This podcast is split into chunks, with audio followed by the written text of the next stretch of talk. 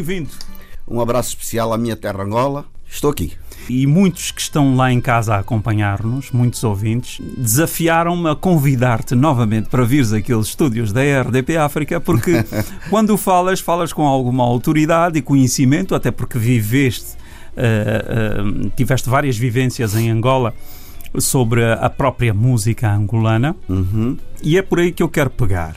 Uh, para falar sobre a, a música angolana, por onde devemos começar? podemos começar por, por, várias áreas. Podemos falar do semba, podemos falar de, de, outros estilos, podemos falar de kizomba, podemos... Trazendo as experiências dos, dos mais velhos com quem tiveste o privilégio de uh, conviver, do que, que, se falava na altura? Na altura, bom, eu cresci, eu fui uma criança crescida no, no meio da música tradicional de facto. E, e, e, não só na área de Luanda, e eu, eu falo isso em Angola, havia há, há pequenos grupos em Luanda, portanto, nos bairros periféricos havia aqueles grupos que eram chamadas as turmas, que eram grupos de percussão que tinham, pronto, as várias que o de Chicuela, o batuque, a, como é que se chama, o tambor etc. Tinha a dicanza, tinha, tinha o bate-bate, uh, uh, né, uh, que é o muquindo, para nós é o muquindo. esta característica que, que deixa-me pontualizar isto mais ou menos para as pessoas perceberem que é mais ou menos o que Kitushi e seus acompanhantes faziam. Portanto, é mais ou menos essa característica, mas tinham outras nuances. Em que época, em que ano? Ah, eu estou a falar isto, eu era muito criança, portanto, nós estamos a falar ainda nos anos 60, 60 e qualquer coisa. E foi, o meu crescimento foi por aí. Eu cresci muito a ouvir não eh, este, o estilo de música sem instrumentos harmónicos e aí me refiro guitarras e outros. Apenas era percursivos. percussão é, exatamente era tudo percursivo e o meu crescimento vai daí de tal forma que eu fui investigando muito nesse sentido e, e descobrimos que, que, por exemplo no sul de Angola nós temos ritmos ritmos eh, que têm a parecença do sungura que Moçambique também tem e que o Quênia também tem Portanto, há várias regiões da África que nós tínhamos. E o meu estudo foi por aí, porque muita gente explora mais, o que é natural, porque, enfim, o, a, o norte de Angola, porque o, o, a Esquecendo o sul. Exatamente, o reino do Congo, a capital foi Banzacon, como toda a gente sabe, mas o sul tem muita riqueza. E depois nós também temos ali a, a tribo Escoçã, que tem aquele. Né? O Ganguela que é falado e outras misturas, que, que são ritmos e, e, e, e, formas de tocar muito diferentes do que se toca no Norte. E é esta vivência que eu tive, porque eu tive um colega no internato, porque eu fui da casa do rapaz de Luanda, e tive um colega no internato que era justamente Coaçã. Ele chamava-se Dao Chelecheche. E, e, e é, é esta a minha experiência que eu fui adquirindo, conversando e à procura dos sons até a própria fala em si do escoaçã é, é, são vários sons e isso chamava-me sempre a atenção. E o meu crescimento foi a partir daí. E depois foi evoluindo. Nessa altura ainda não eras saxofonista? Não, não, não, não. Nem era músico tão pouco. Era uma, era uma criança que gostava de música, mas curiosa. Porque o meu, lá está, o meu primeiro instrumento foi bateria. Portanto, pouca gente sabe disso, mas o meu primeiro instrumento foi bateria. E, e da, daí o estudo que eu estava a fazer, o estudo, se calhar é um estudo inconsciente, mas era uma evolução do, do que eu gostava, de coisas que eu ouvia. E pronto, fui crescendo, crescendo, crescendo e ouvindo cada vez mais, cada vez mais, e daí partir então para, para, para a música popular. E quando chego à música popular, e aí encontro já as várias nuances, porque mesmo neste, nestas características que eu disse, grupos de características que chamavam turmas, já havia introdução mais tarde de guitarras, algumas guitarras que entravam, guitarras acústicas, naturalmente. E portanto é todo este o meu crescimento que vai evoluindo e vai dar então a música, portanto sai da tradicional para a música popular. E essas turmas, onde é que se encontravam? Onde é que realizavam as festas? Nos bairros periféricos, é, essencialmente nos bairros periféricos. Havia muito fins da tarde. Por exemplo, a esta hora, não importava o dia da semana, havia muitos, juntavam-se à volta da fogueira, cantavam, bebia-se maruvo, bebia-se quiçangua, bebia-se quimbombo, tem outros nomes, que aquilo vinha em cabaças e vinha fresco, fazia-se várias, várias bebidas de, de, de, do milho, eh, da casca do, do ananás, eh, enfim, é tanta coisa, tanta coisa, portanto, esse meu crescimento de ouvir muito, muito, e depois os sons dos coros, dos cantos, das músicas tradicionais, quando eu cheguei à música popular, já quase que não era novidade para mim, porque eu já tinha esta escola vinda de trás. Mas era uma questão muito pessoal. E, e relativamente aos, aos, estilos musicais, não é? E, existem de facto alguns. Os que mais se evidenciaram foram ali da, da, da Zona Sul, não é? Por uma sim, questão sim, sim. de estar mais próximo da capital Exato. e por haver uma maior concentração de músicos. Mas eh, de facto existem inúmeros estilos musicais, para além daqueles que muitos, já muitos. mencionaste. Nós temos a puita, que faz. No Ambo, eu fui a uma aldeia que se chama Chipipa ouvir um, um, um, um, grupo tradicional de coros e havia um som que vinha de trás que eu não sabia o que era, que era uma espécie de um baixo. Aquilo era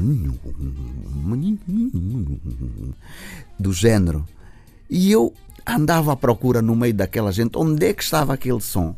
Então o que é que era? Era uma espécie de uma puita grande em que o velhote se sentava em cima dela tinha, portanto, ali o, o, a, a, uma espécie de, de, que tinha, eles punham, punham detergente para aquilo escorregar e fazer emitir o som, o som grave, mas a, não era não era como é que se diz a puita não era a puita em si era muito mais larga tinha uma abertura no meio e é que fazia o som do baixo. E é eu estou-me a tentar lembrar do nome agora não sei. E portanto a riqueza musical está aí e, e, e, lá está.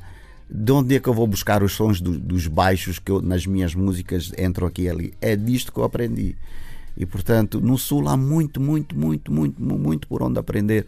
Nós, nós, nós, nós em Angola, eh, por exemplo, no Quando Cubango, aqueles grupos tradicionais, no Cunen, grupos na, no Namibe, aqueles grupos à, à saída do Namibe, quem vai para para agora, como é que se chama? Uh, estão, a faltar aqui nomes. Namibe, Moçambiques? Sim, Moçambiques. Temos a cidade de Moçambiques, mas temos uh, antigo. Como é que era a outra segunda cidade? Que agora. Tomboa. No Tomboa.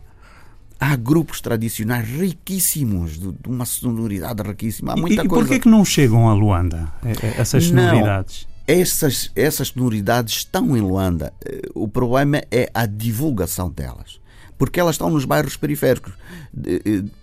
É sabido, não? nós neste momento em Luanda devemos ser para aí de 8 a 10 milhões. Aquela conta que dizem que somos não sei quantos milhões, isso não é verdade. É preciso andar na Luanda verdadeira, porque a Luanda verdadeira não é aquela cidade que nós temos, é a periferia em si. Na periferia, nós ouvimos muitos sons, quer do sul, quer do norte, e esses sons estão lá, porque gente que imigrou em função da guerra, foram para, para a cidade de Luanda e, portanto, está lá tudo. Muitas das vezes não precisamos ir à província. E eu ando em Luanda, eu convivo muito nos bairros periféricos. Para dizer às pessoas que eu, eu nasci no Sambila, eu sou do Sambizanga. Yeah. E então eh, eu estou habituado muito aos bairros, eu gosto muito de lidar com a gente, terra a terra, cara a cara, face to face. E, e, e ouvir e falar com essa gente, porque esta gente tem muita coisa para nos transmitir. E eu vou ouvindo estes sons. Agora, a divulgação em si para chegar às rádios é que é um problema. Porquê? Porque há falta de interesse.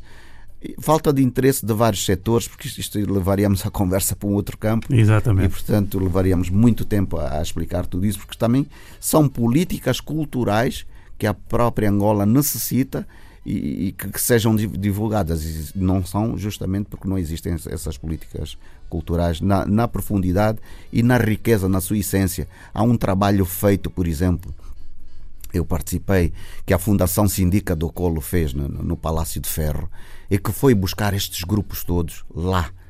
E foi talvez o ano, o, a, a, creio que foi há um ano, de quase dois anos, esse trabalho feito foi riquíssimo, onde nós íamos lá ver grupos não só da província, como grupo, não só da província de Luanda, mas das províncias de Angola, grupos tra tradicionais riquíssimos. Bom, a fundação não sei como é que eles funcionam, porque nós permitimos, no meu caso concreto, eu, por exemplo, apresentei uh, sax, uh, como é que é? Uh, os quatro saxos mangolês, né? que são quatro saxofonistas angolanos, eu, o Sanguito, o Franco e o Maci, o Macio e o Franco são dois saxofonistas que começaram a tocar primeiro que eu. O Franco, por exemplo, tocava já no tempo colonial na banda do exército português. Portanto, são músicos que vêm de trás e eu fui buscá-los todos e que têm muita musicalidade e muita gente pensa que eles deixaram de tocar. O Maci era o saxofonista dos Jovens de Prenda. E, portanto, reunimos os quatro só e percussão, guitarra, Teddy e o Mias no baixo e fizemos uma apresentação sem bateria, o da Luna nas percussões.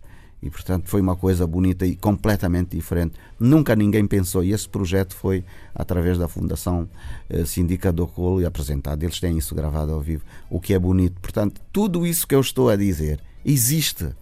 É uma questão de vontade. Agora, isto agora são outras conversas que a gente leva algum tempo a explicar. A explicar. Antes de falarmos propriamente do Semba, eu gostaria, Nanuto, que explicasses como é que chegamos até o Semba. Nós temos vários indicadores, mas o maior indicador é no Gola Ritmos. Mas podemos ir também por outras vias. Porque o Raul Indipo, o Raul do, do Ouro Negro, também, enquanto cantou em, em, em Benguela, em Benguela, na Huila e na Mib, naquele tempo, Moçambique, portanto, porque eles, eles estavam mais na Zona Sul, também faziam outro estilo de música, mas que também se, era parecidíssimo com o Semba. Tanto que, mais tarde, o que ele veio a tocar era Semba. Né? Poderia ter outras nuances, mas era o Semba em si. Bom, o que eu queria dizer, e voltando atrás, é a característica e de como as coisas foram eletrificando. O Ngola Ritmos fez a introdução lá está, o Liceu Vireira Dias já explicou isto ao vivo, e depois foi um crescendo de vários grupos. Mas Não, vem do Carnaval? Sim, a essência vem do Carnaval. Vem do Carnaval, vem da Kazukuta, vem, vem de, de, de, das várias características dos grupos, como o Caboclo Meu, como o. Como é que chamava o outro? O Kela, o, outro, vários grupos tra tradicionais, essencialmente eh, residentes em Luanda, que foram promovendo isto.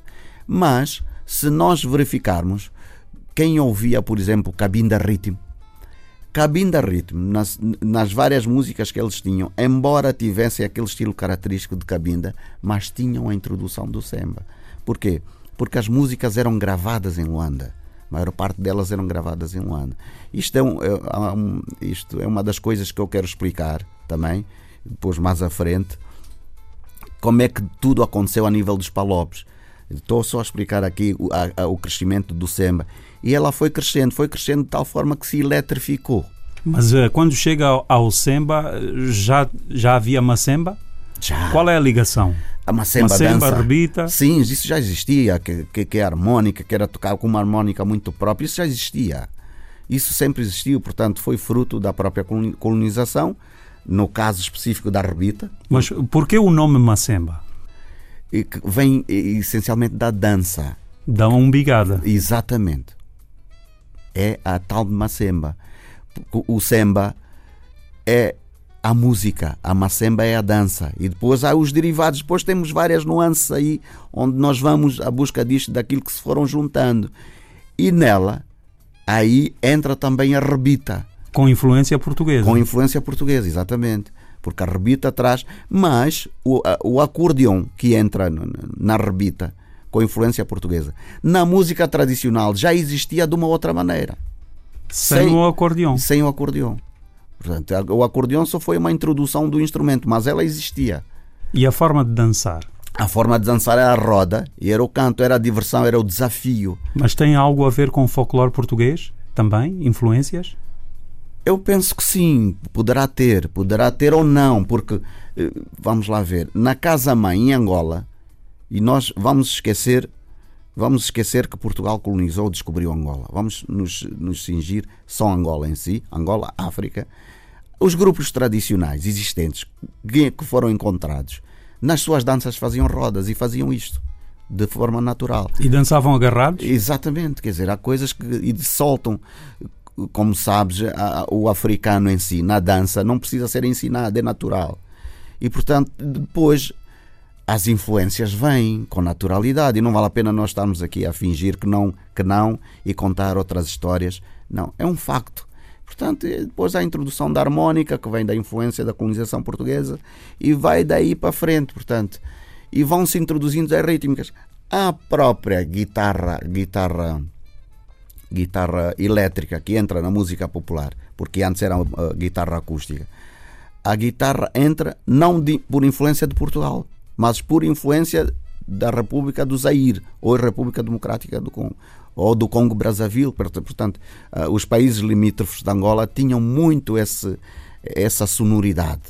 Mas uh, também faz parte de Angola, porque era sim, o, sim, sim, o grande reino do Congo, não é? Exato. É? Eu estou a falar só por uma questão uh, geográfica, só por isso. No, de resto, é tudo do mesmo sítio. Ou seja, anda ali tudo à volta de, dos Congos. Né? E, e, e há esta evolução toda. Agora, a dança, a música, tudo cresce em conjunto, vai, vai evoluindo em conjunto, porque depois nós em Angola tivemos vários ritmos, só para ir um bocadinho mais à frente e depois podemos recuar. Nós tivemos a casucuta, tivemos o capreco, tivemos a como é que é? A vaiola, tivemos a cabetula, cabetula etc. Isto são todos derivados de quê? De que música popular? Da música carnavalesca. E não vale a pena. Os carnavais não se faziam na cidade, faziam-se na periferia. Vem dos bairros, de gente que tocava música tradicional, das danças tradicionais. E é bom explicar isto a esta gente, porque às vezes andamos aqui à volta de, de explicações quando o fácil e o óbvio está ali.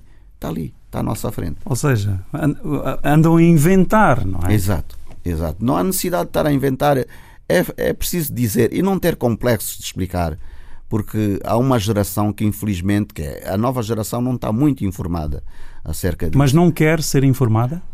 Também não faz investigação, verdade seja dita, porque eu convivo com muitos que estão no auge. Mas se tu fores aprofundar e falares com eles, começas, ele diz: Não, eu, eu, eu, a minha música, eh, eu pretendo que a minha música seja ouvida na rádio. Ou seja, ele está preocupado com o comercial com o vendável. Com a fama. Ele não está preocupado, uh, nós estamos a fazer música para o metro quadrado. Nós não estamos a fazer música para, uh, para, para um long time, quer dizer, para muito tempo, para, para termos tempo de explorar com a, a riqueza da música angolana em si, é grande na sua dimensão. E qual é o conselho que dás a esses uh, colegas? É, é, preciso eles, eles uh, preocuparem-se mais, porque eles estão preocupados com, com, com a música ocidental, que existe quando a casa-mãe é África. E é ali onde está tudo. E eles estão a ir à busca. O americano não é por nada. Com o americano, nós já gravamos muitas coisas. E se nós formos ver o Bonga, a música de quem que ele ouviu? O americano foi buscar? Will Smith. Exatamente. O, o, como é que se chama agora a música do Arthur Nunes? Creio que também. Também foi, fizeram, tiraram um samplerzinho. Um samplerzinho e coisa. Porquê? Porque tem, tem tá ritmo, está lá a essência. Está lá a essência. É, eles já inventaram tudo.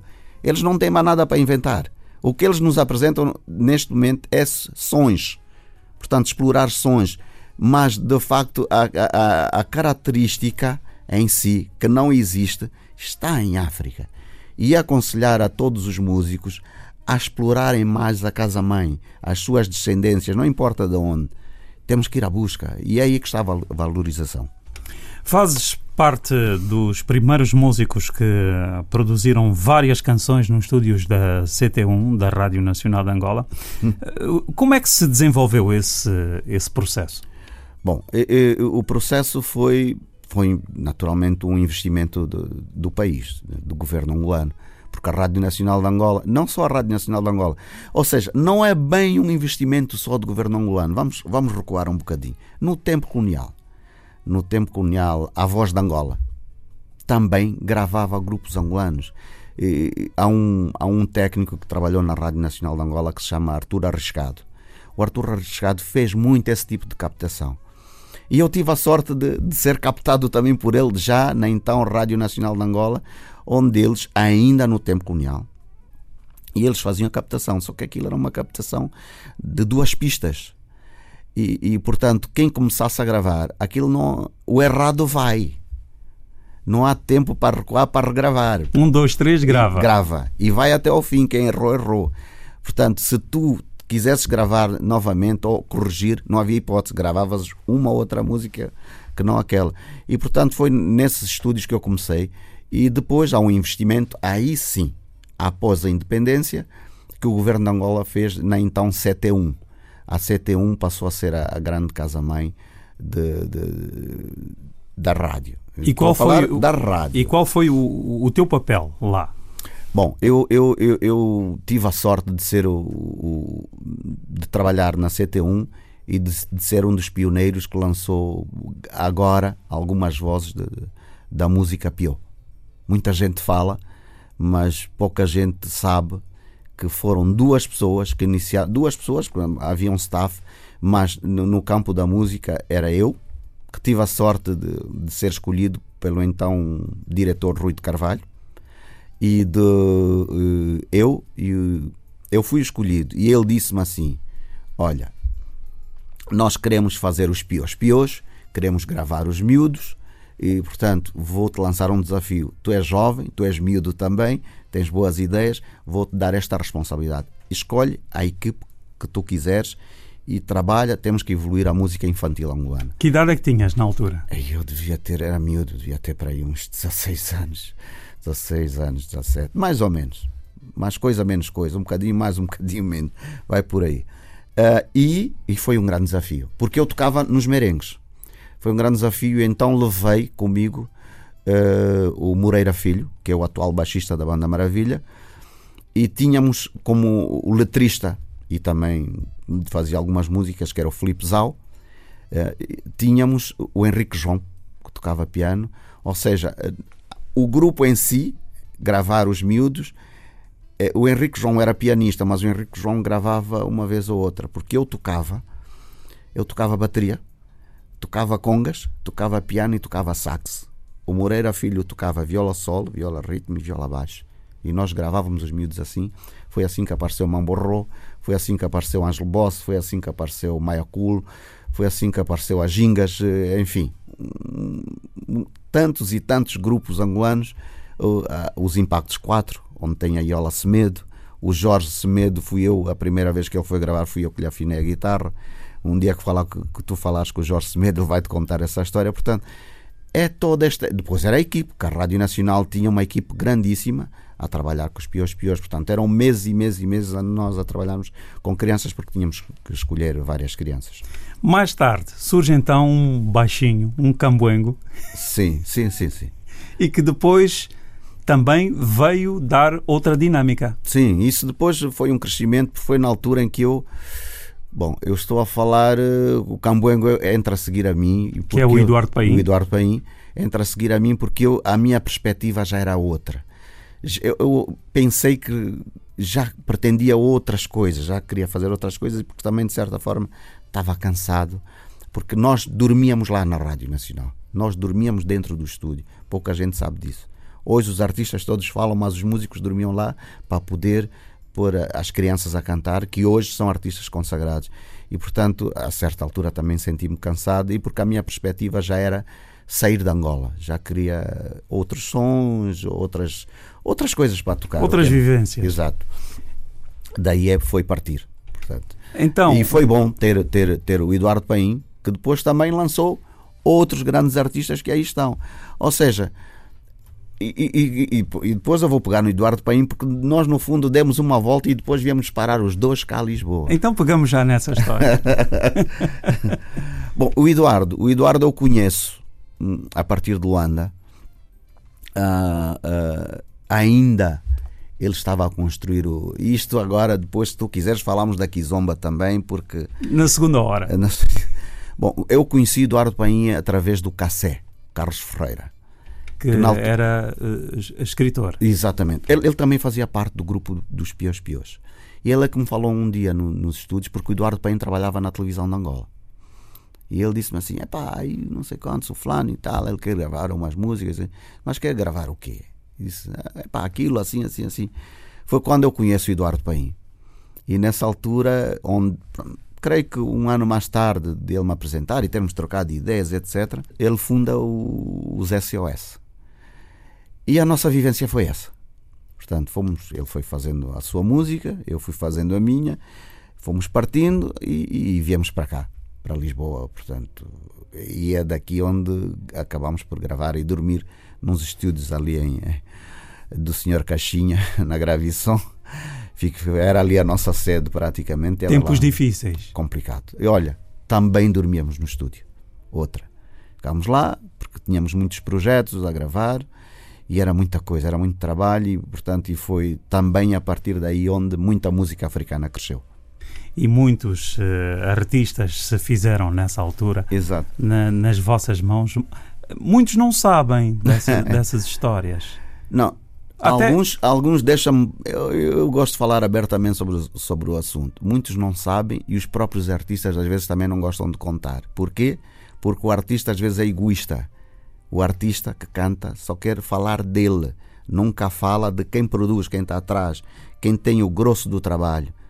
Né? E é bom que se comece a falar assim com esta abertura que eu tenho, sem complexos, sem nada, porque ao fim e ao cabo trabalhamos todos em conjunto e portanto é necessário explicar ao público tudo isso que nós passamos e porque a evolução da música, a música, eu não digo música angolana, a música africana evoluiu a partir deste aspecto. Também havia outros, Paulino Vieira de Cabo Verde também trabalhava em outros campos e com outros artistas, portanto, foram várias nuances que nós nos fomos cruzando e, e muitos artistas apareceram. E já nessa altura vocês tinham essa ligação com artistas cabo-verdianos, uhum. Eh, guineenses, trabalhavam todos, todos em conjunto, todos, não é? Todos. Eu acho que não, não sei qual é o, o, artista que eu não trabalhei assim. Estou a falar, eu não digo só africanos palopes. Nós trabalhávamos com muitos artistas africanos mesmo, de outras nacionalidades, de outros países africanos. E, e, e, era uma experiência bonita, não havia esta coisa de ser um exclusivo, de eu só ter só músicos cabo-verdianos, ou só músicos angolanos, ou só músicos de Moçambique, Guiné, etc. Não. Nós éramos mesmo, nós tínhamos um espírito de abertura, íamos, porque íamos buscar outras coisas. Eu posso explicar, por exemplo, aqui nesta, nesta, nessa entrevista, Tito Paris como é que o Tito Paris apareceu? O Tito Paris apareceu eh, a tocar uma coladeira completamente diferente daquilo que se tocava em Cabo Verde. E vou explicar porquê. Primeiro, porque fui eu e ele que fundámos a banda dele. Segundo, porque o Tito Paris tinha três músicos angolanos na sua banda, que era eu, que era o Zezé Ngambi e que era o Marito Garnacho. E tinha no baixo um baixista moçambicano que era o Nandocas. Depois tinha o Tito Paris e depois tinha o Jair. O Marito Garnacho conciliava com o Toy Vieira, que é cabo-verdiano. E tudo isto fez com que o Tito Paris aparecesse com uma morna completamente diferente daquilo que se tocava, com uma coladeira completamente que se tocava, de tal forma que quando nós fomos a Cabo Verde em 1993-94, em Cabo Verde ficaram assustados. Pela sua gênese em si, a mescla que havia de sons, e o Tito Paris não tinha sequer disco gravado, mas já era um sucesso. E então, às vezes as pessoas eh, não, querem, não gostam que se fale disso, ou procuram um pouco a informação, mas eu estou aqui para informar. O Tito Paris apareceu como um exclusivo e hoje ele está aí. Quem quiser tirar a dúvida é só ouvir o Dança Mami Crioula, que foi o primeiro disco do Tito Paris, e que ouça com atenção a música Estrela Linda, amanhã uma estrela linda, aquela coladeira muito própria, não é aquela coladeira tradicional de Cabo Verde. De Portanto, Cabo Verde. isto eram influências. Toda esta conversa que eu estou aqui, a, esta volta que eu estou aqui a dar, para explicar que, de facto, e voltando ao início, que nós, os músicos africanos, não tínhamos complexos, nós queríamos era tocar, gravar, tocar e conviver. Portanto, a ideia era essa, evoluir a música africana naturalmente.